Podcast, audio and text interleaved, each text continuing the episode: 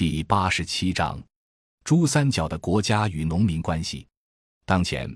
珠三角地区农民在土地权利意识上已经形成了十分顽固的且不同于当前国家规范的认识。其中的关键在于，无论土地做什么用途，土地都是农民集体的。土地上实现的利益，农民一定要从中收租获取好处。农民强烈反对任何形式的土地征收。因为被国家征收的土地就不再属于农民集体了，农民要求按最高收益来实现土地价值，而不受国家规范管理。农民对土地集体所有制的认识是将集体所有等同于共有，等同于所有农民利益的相加。经过股权固化的改革，珠三角农民就进一步强化了土地集体所有等同于股民个体权利相加的认识。股民因此普遍强烈要求村社集体突破国家规定进行超额分红。H 市地街道曾经试行政经分离，由股民大会选举理事会，结果股民纷纷选那些顶得住上级和村支书压力的人当理事长，且一旦政经分离，村民对村委会选举就不再有兴趣。股民选出来的理事长按照企业法人治理结构进行治理，上级和村支书都无法驾驭。基层治理乱了套，政经分离实行不下去，而当前南海、深圳等珠三角农村正大力推动政经分离，其后果将很严重。在具有极大土地既得利益且村社集体范围内所有成员利益同构时，村民就会表现出强大的行动能力。借助选举，村民更可以轻松推选出具有对抗上级能力的村社干部。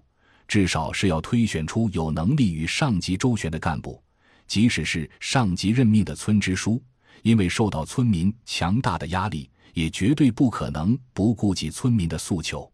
在这个意义上，珠三角农村村组集体实力往往也表现为对抗国家干预的能力，而不是国家向下渗透的能力。村民巨大的分红诉求不断挤压用于公共治理的村社集体资源。造成公共治理资源的不足，以及村级公共治理能力的弱化，并且使得上级不得不接管村一级的事务，村民对国家公共治理的依赖加深。一方面是村民大量分红，另一方面是由国家出钱清扫垃圾、支付治安巡逻员工资，以及为村综合服务中心付费。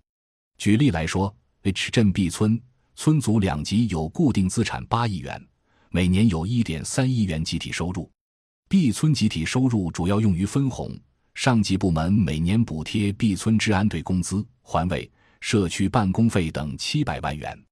分红诉求使村民具有对抗国家的动力，但这种动力及集体行动却并非要一致解决内部如搭便车等问题，因此产生不了村庄内部的有效治理。